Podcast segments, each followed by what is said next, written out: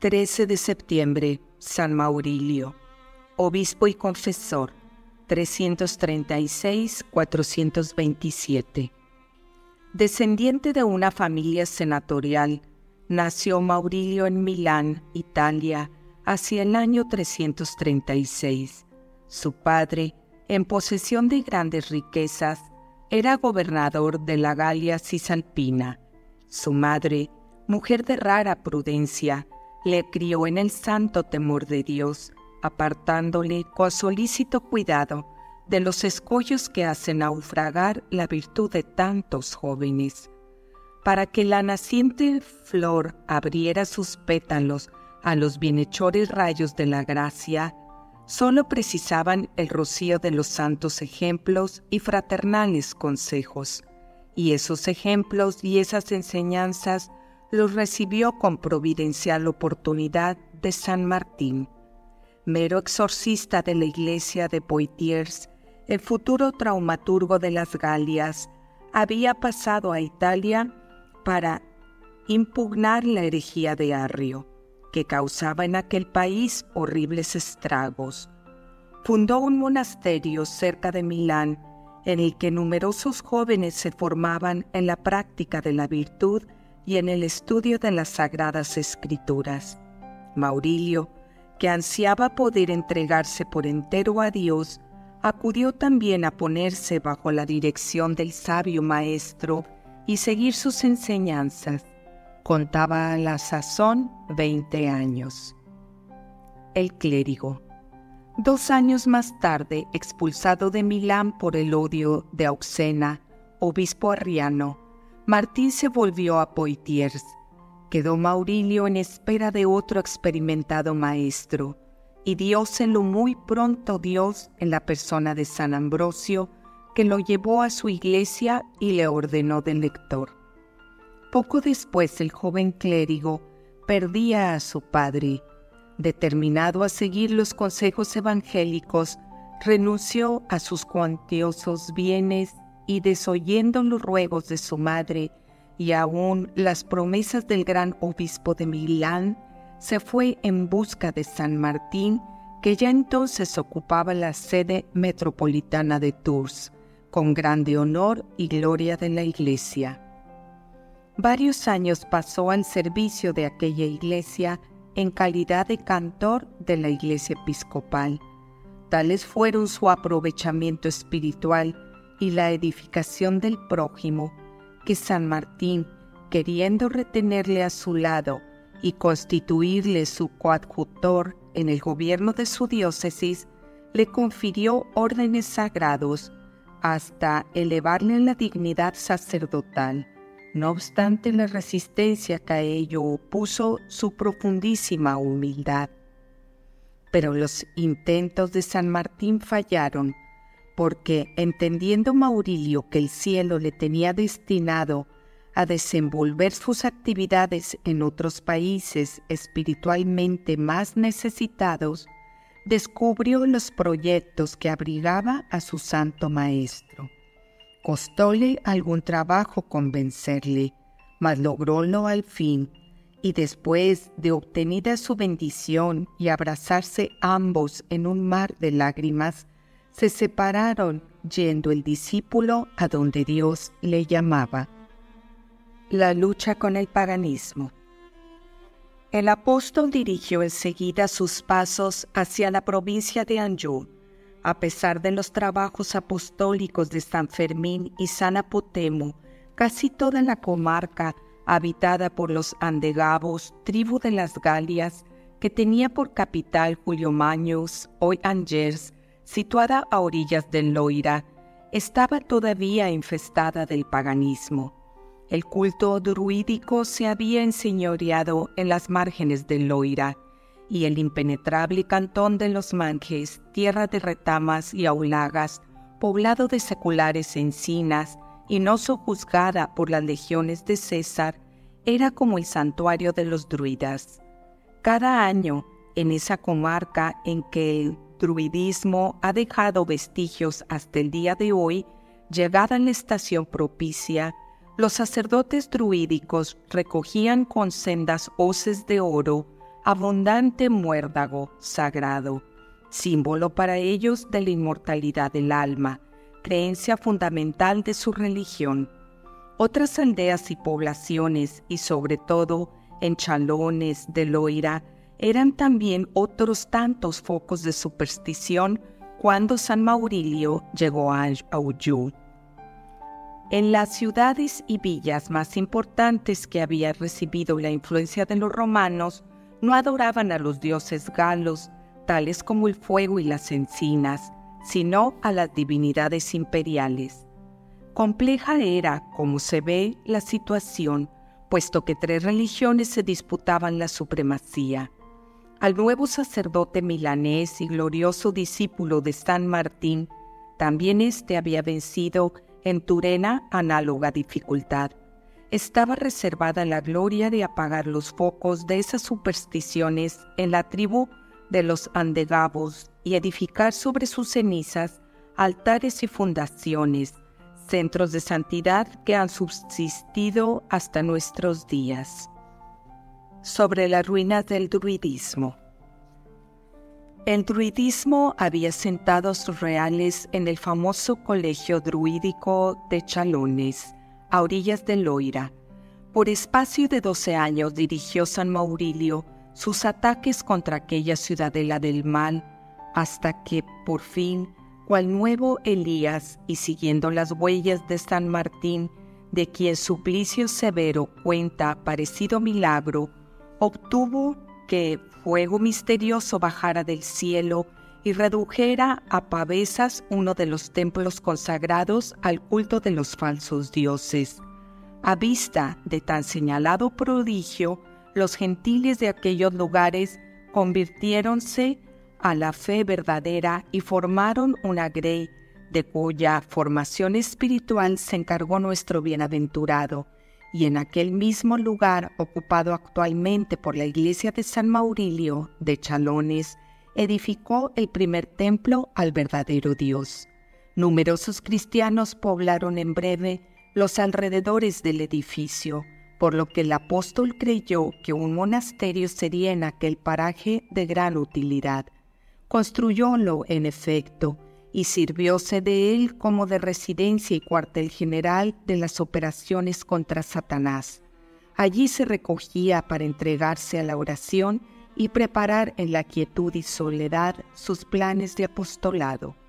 No lejos de Chalones, en los confines parroquiales de San Maurilio y de Chau-de-Fonds, muéstrase una roca llamada Piedra de San Maurilio, desde la cual el santo misionero distribuyó muchas veces el pan de la divina palabra a las multitudes que acudían a oírle. Rápidos eran los progresos de la fe en aquellos contornos, y no obstante, en la cumbre de una próxima colina se erguía, como perenne desafío al poder de Cristo, un templo pagano, más famoso que el ya destruido. Animado del apostólico celo y revestido de celestial fortaleza, concibió Maurilio el propósito de acabar con él. Un día, tomando una antorcha encendida, subió con ella apresuradamente en la colina. Se llegó al umbral de aquel templo y entrando presa de gran indignación, pegó fuego al artesonado sin reparar en los gritos y amenazas del infierno que hasta entonces había tenido allí seguro baluarte. Construyó en ese lugar un oratorio, sustituido más tarde por la iglesia actual de Nuestra Señora de Chalones. A su lado, edificó un segundo monasterio, bajo la sucesiva advocación de San Pedro y de la Madre de Dios. Subsistió él mismo hasta la funesta Revolución Francesa, que arrasó tantos y tantos tesoros artísticos y religiosos. Más tarde, siendo obispo, echó también los primeros fundamentos de la ciudad de Rocafuerte del Loira y del santuario de Nuestra Señora de Marilés, lugares ambos de piadosas peregrinaciones en la provincia de Anjou. Añadamos a tan gloriosos recuerdos una fuente que se tuvo y frecuentó como milagrosa durante muchos años, nos referimos a la fuente de San Maurilio, cerca de Chalones, en el camino que baja a Nantes y que recuerda el poder de Dios otorgado al infatigable evangelizador de aquella comarca y demostrado con estupendos y repetidos prodigios. San Maurilio, obispo de Angers. Habiendo vacado la sede episcopal de Angers hacia 397, se reunieron el clero y el pueblo, presididos por los obispos de la provincia, a fin de proceder a la elección del nuevo pontífice. Las encontradas opiniones y diversidad de pareceres hubieran ocasionado sin duda funestos resultados, a no ser por la oportuna intervención de San Martín que, en calidad de metropolitano, llevó la elección a sus verdaderos cauces, diciendo al fin resueltamente a los asambleístas, Maurilio, sacerdote que con tanto acierto y sabiduría gobierna la iglesia de Chalones, es el destinado por el cielo para ser nuestro pastor. Estas palabras, pronunciadas con tal entereza que parecían inspiradas por el cielo, tuvieron la rara virtud de atajar las disensiones tan peligrosas en el presente caso, y San Maurilio fue elegido. Informado de ello nuestro santo, no tuvo más remedio que inclinarse a la voluntad divina de aquel modo manifestada y aceptar resignado la inesperada carga que sobre sus hombros acababa de depositar la asamblea. Y así, en compañía de los mensajeros, se encaminó a Angers. Todo el pueblo salió a recibirle y entre aclamaciones y vítores le acompañó a la catedral a fin de dar gracias a Dios por haberles enviado tan grande santo. Cuéntase que cuando se disponía a recibir la consagración episcopal de manos de San Martín, apareció una blanquísima paloma que, después de revolotear plácidamente sobre su cabeza, fue finalmente a posarse sobre los hombros del elegido, en vista de lo cual gritó con entusiasmo la maravillada muchedumbre, Viva Maurilio, el electo del Señor, en verdad es digno de ser nuestro pastor. La simbólica paloma no remontó su vuelo hasta que se acercó el prelado con el óleo sagrado a ungir la frente del nuevo pontífice. Este episodio está representado en una miniatura de un manuscrito que se conserva en la biblioteca de Tours. Milagros. A partir de este momento y por espacio de más de 30 años, obró tantos prodigios que diríase que los prodigaba con las bendiciones. San Magnobodo, primer biógrafo de Maurilio, expresa fielmente este pensamiento al afirmar que por el número y magnitud de milagros que obró siendo obispo, sus contemporáneos no temían compararle con los apóstoles. En la iglesia de San Pedro, dio un día la vista a un ciego de nacimiento. Este, reconocido a tal merced, hizo voto de pasar el resto de su vida al servicio de aquel templo.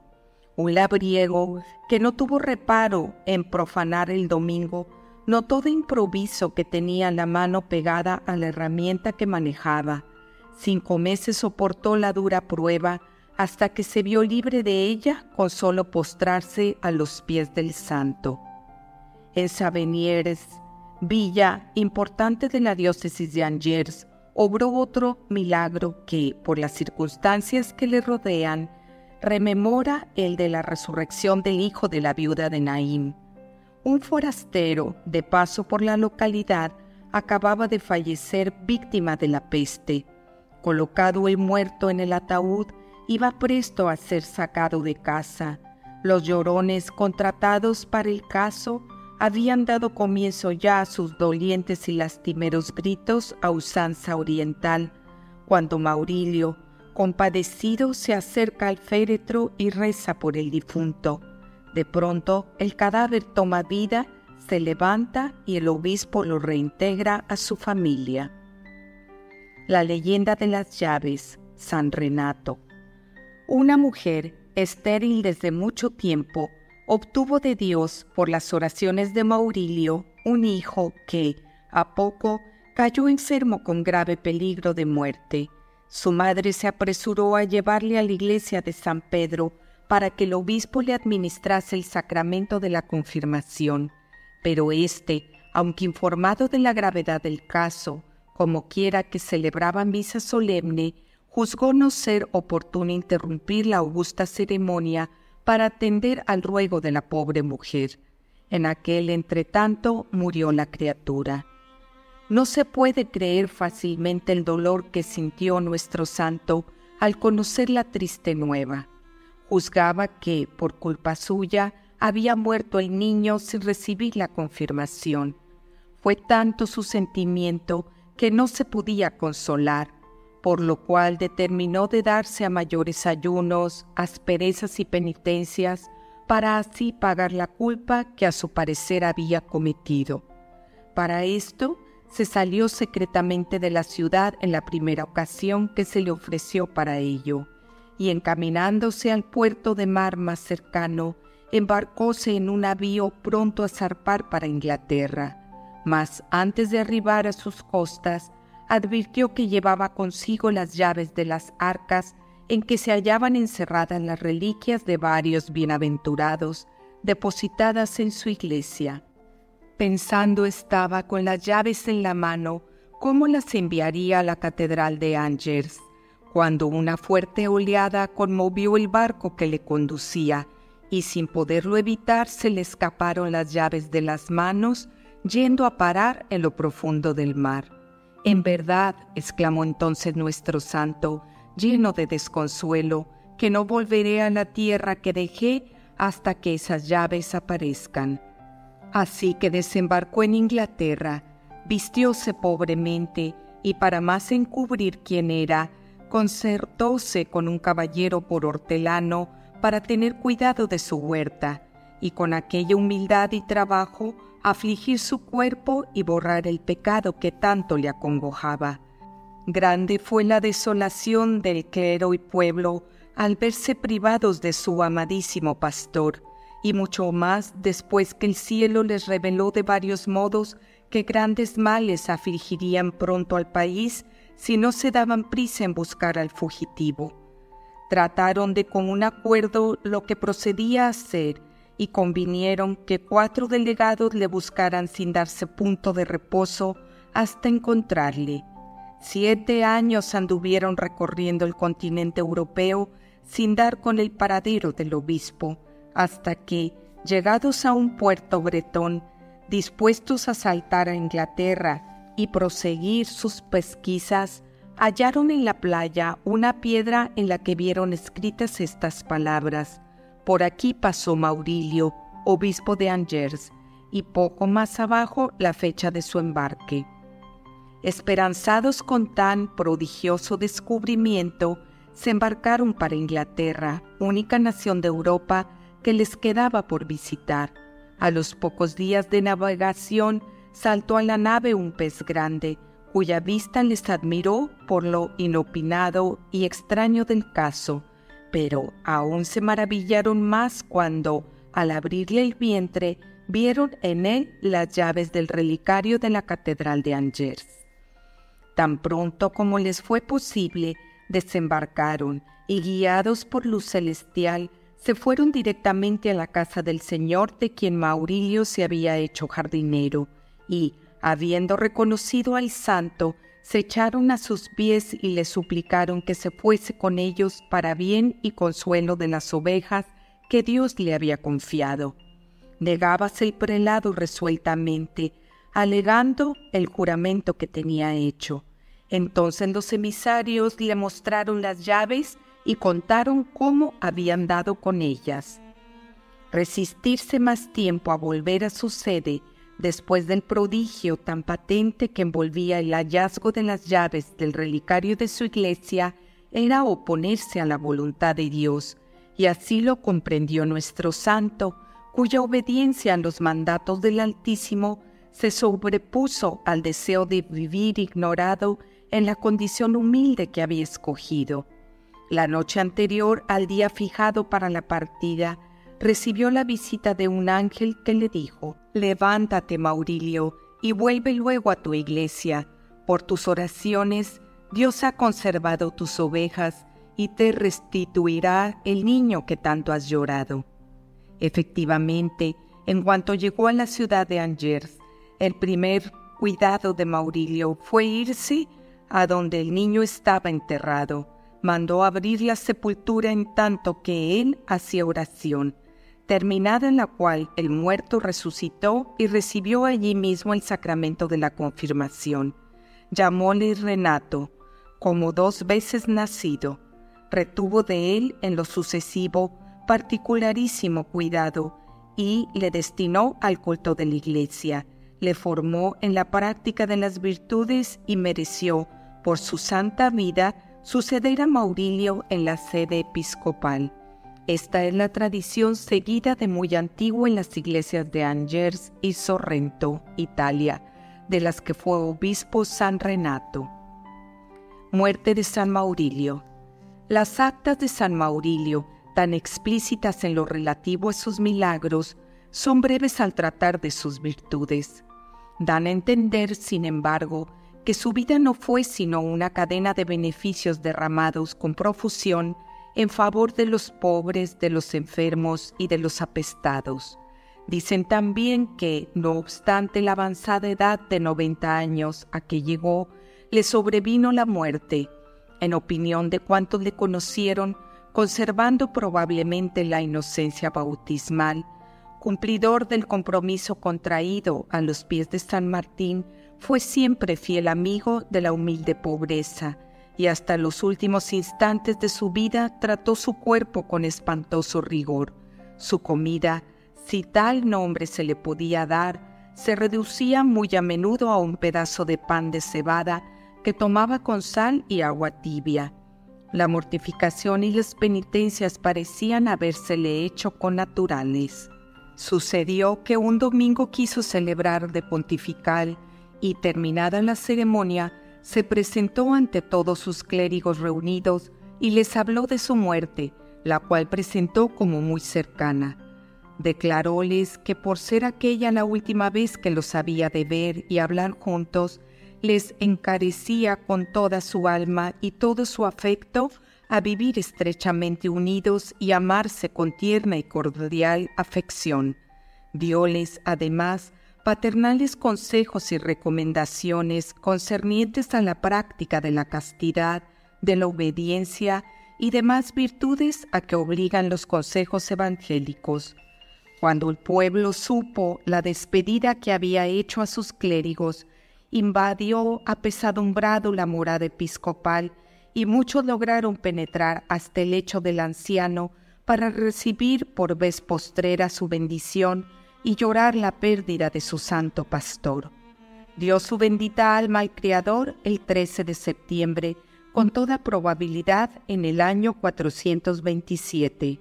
Su cadáver fue enterrado en una cripta que en vida mandó hacerse en la iglesia de San Pedro de Angers. Durante la Revolución Francesa fueron sacrílegamente desparramadas las santas reliquias. Consérvase apenas algunas partículas insignificantes en chalones. Su culto. San Maurilio goza en Auyú de gran popularidad elegido desde luego como uno de los patronos principales de la diócesis, se instituyeron en la Edad Media varias fiestas en su honor para conmemorar diversos traslados de sus reliquias. Muchas iglesias y altares le están dedicados, y si desde fines del siglo XVII ha perdido con su discípulo San Renato el título de patrono principal, sigue siendo, no obstante, patrono secundario de la diócesis de Angers, en la que se le tiene en muy grande veneración.